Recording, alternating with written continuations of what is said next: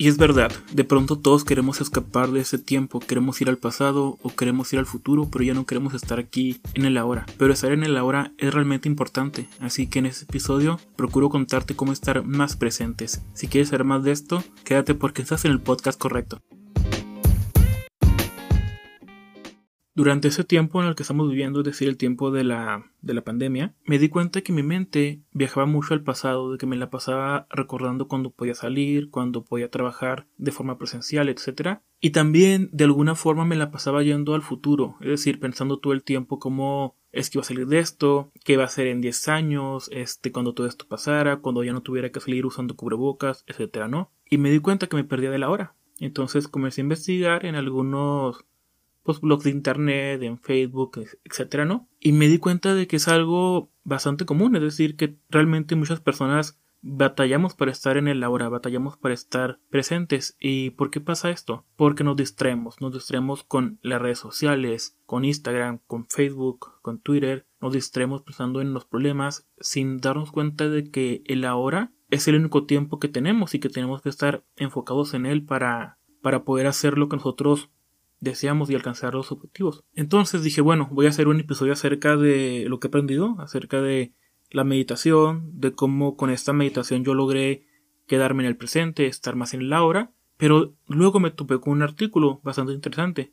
El artículo comentaba que no hay que estigmatizar el pasado y tampoco hay que ver al futuro como algo en lo cual no debemos de pensar. Entonces se me hizo muy interesante y comencé a investigar más acerca de esto. Me di cuenta de que el autor de ese artículo comentaba de que tenemos que ver al pasado como una especie de enciclopedia, como una especie de biblioteca de recuerdos y experiencias, porque los recuerdos fluyen, los recuerdos cambian, es decir, yo pasé muchos años recordando mi etapa de secundaria como lo peor que me, que me había pasado, como algo a lo que yo no quería volver, y de pronto ahora lo recuerdo como una etapa en la que a lo mejor sí me la pasé mal, no me la pasé de lo mejor, pero aprendí mucho. Y muchas cosas de las cuales hago ahorita, como por ejemplo leer, escribir poesía o escribir cuentos, etc. Todo esto nació en aquella época. Entonces dejo de ver esa época como algo malo y lo empiezo a valorar, es decir, empiezo a valorar mi memoria y los recuerdos como tal. Entonces creo que es importante que no solamente estemos enfocados en el presente, sino que también estemos enfocados en que no es malo ir al pasado siempre y cuando sabemos qué utilizar de este pasado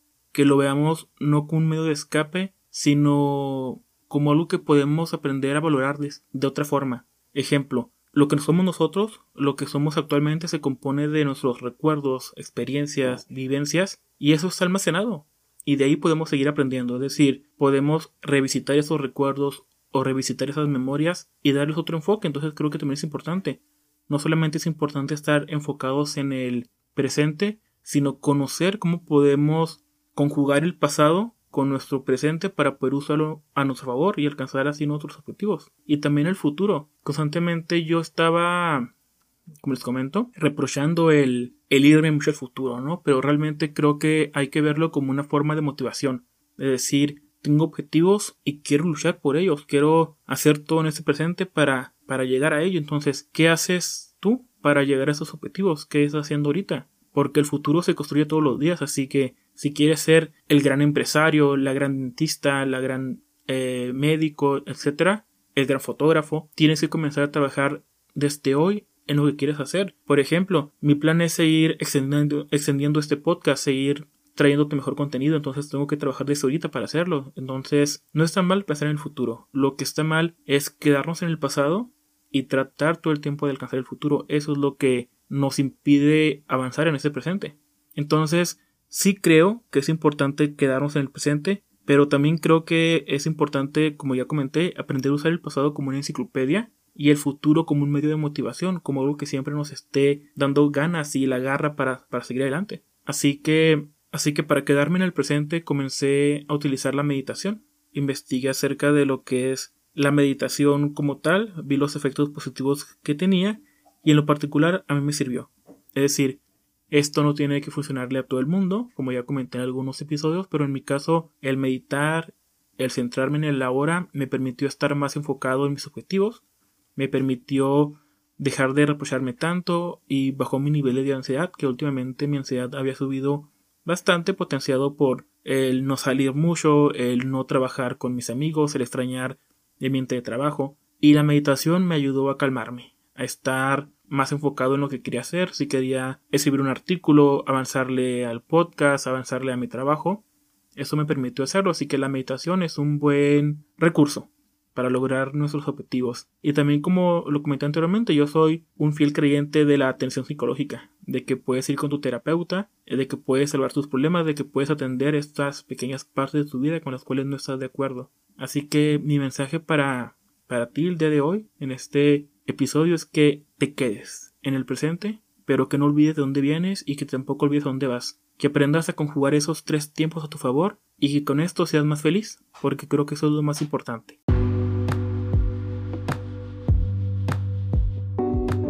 Y si para ti quedarte en el presente es hacer ejercicio, está perfecto. Si para ti es leer, si para ti es estar con tu familia, todo está bien. Lo que te funcione para estar aquí está perfecto, siempre y cuando te quedes y trabajes en tu presente. Te agradezco por haberte quedado en este episodio y también por haberme esperado. Sé que me tardé para subir episodios nuevos, pero quería tomarme enero para repensar este podcast, para replantearme temas, para rediseñarlo y creo que todo salió bien. Aquí estoy, espero no ausentarme otra vez tanto tiempo te agradezco por tus palabras de apoyo, por seguirme en mi página de Facebook. Si no me sigues, sígueme.